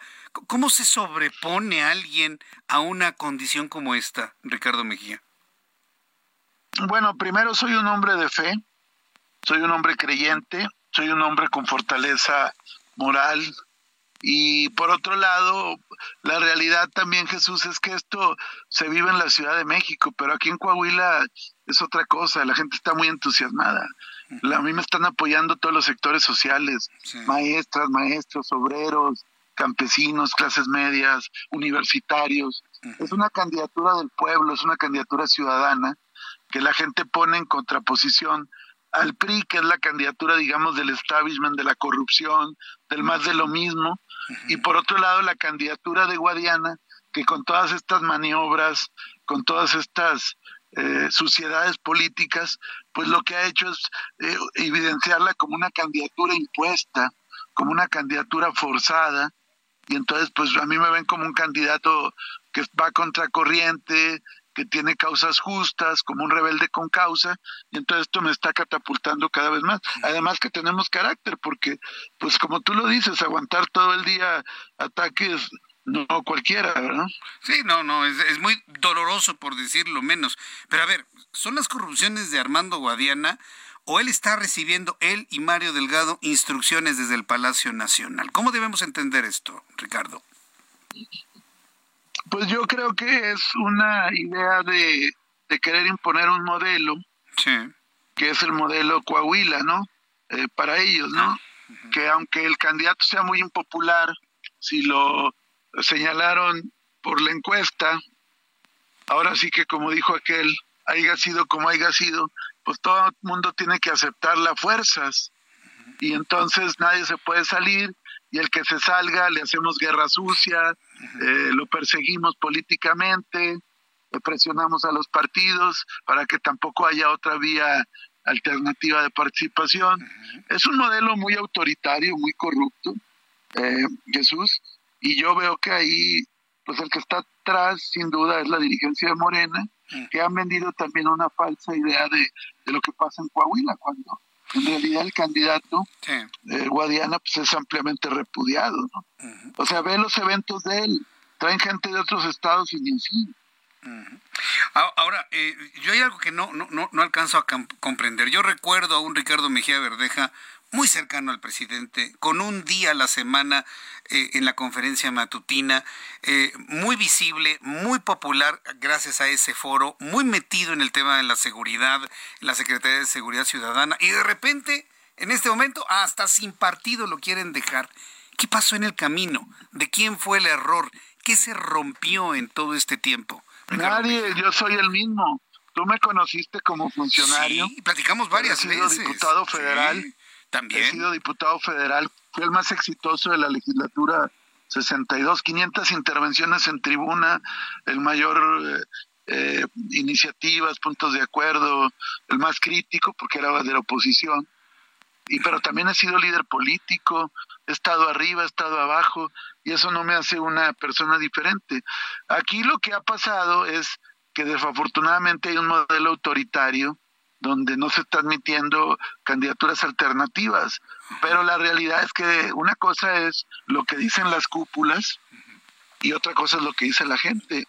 Y la verdad es que si yo estoy aquí, Jesús, es porque Coahuila está invadido de corrupción, de criminalidad, de delincuencia política, y nadie hacía nada.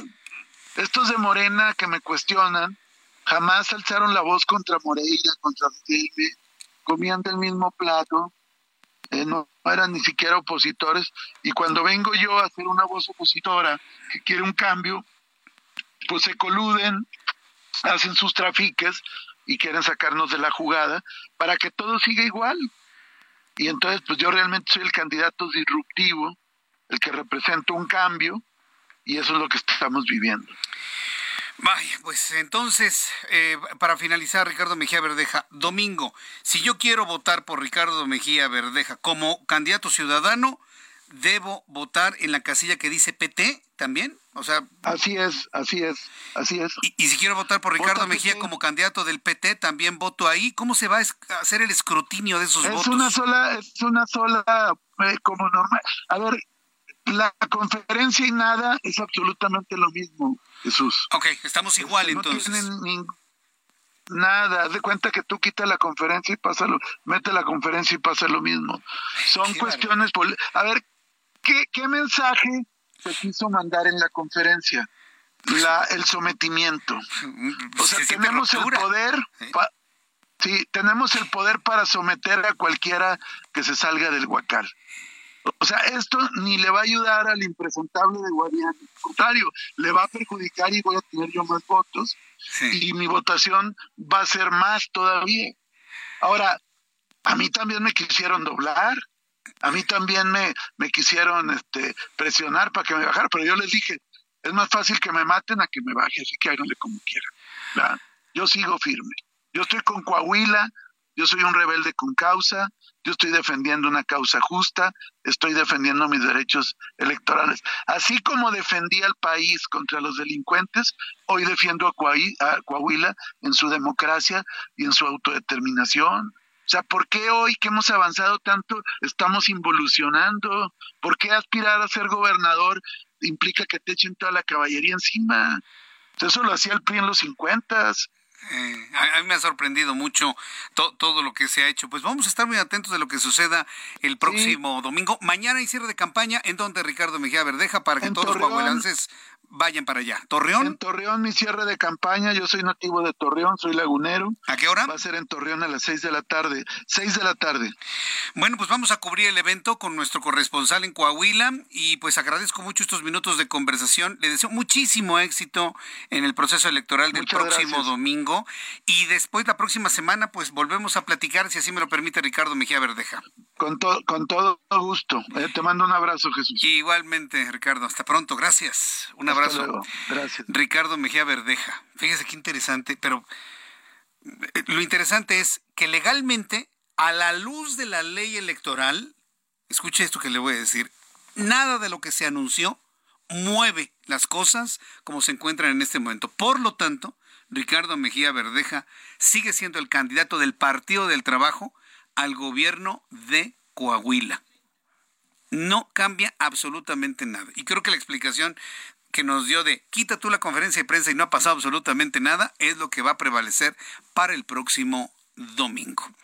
Con esta entrevista que sin duda salieron chispas de esta entrevista, terminamos nuestro programa del día de hoy, invitándola a que nos reencontremos mañana en punto de las 2 de la tarde. Heraldo Televisión, canal 8.1, televisión abierta, 161 de Sky HD y en Heraldo Radio 98.5 de FM, Valle de México en punto de las 6 de la tarde. Los espero. Por su atención, gracias. Hasta mañana.